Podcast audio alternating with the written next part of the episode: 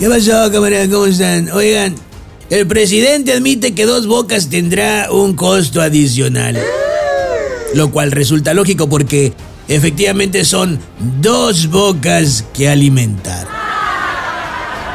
La austeridad es el mantra de la cuarta transformación, excepto cuando se trata de los caprichos del presidente.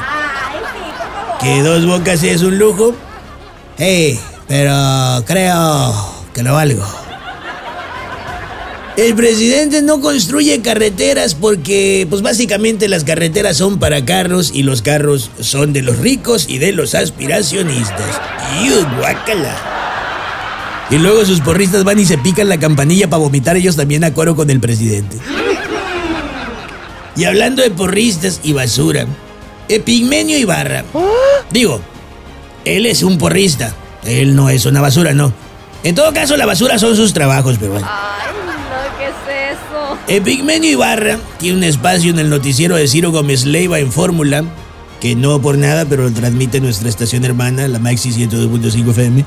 Pues en ese espacio, en Epigmenio, quien tiene cara de como si no le hubieran regalado 150 millones de pesos, dijo que los horribles números. Ya le vieron la cara. A mí me hubieran regalado 150 millones de pesos y no tuviera esa cara. Bueno, donde Pigmenio dijo que los horribles números en materia de homicidios y desapariciones en la actual administración son culpa de, y cito, mi villano favorito, Genaro García Luna. Yo no me voy a poner juzgón, pero como abogado ante usted, querido auditorio, que son el jurado en cuanto a estas opiniones, haré una pregunta retórica. Si a usted lo contagian de gripa, ¿qué hace? Opción 1.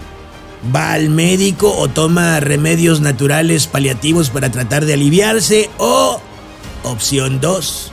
Se va moqueando y tosiendo enojado a la casa de los vecinos de quien lo contagió para decirles que su vecino es un hijo en la mañana que anda contagiando a todo mundo y que es por eso que hay tanta gripa en el barrio. Pues ese es ese pigmenio Ibarra. ¿Cómo la ven ustedes con el meño?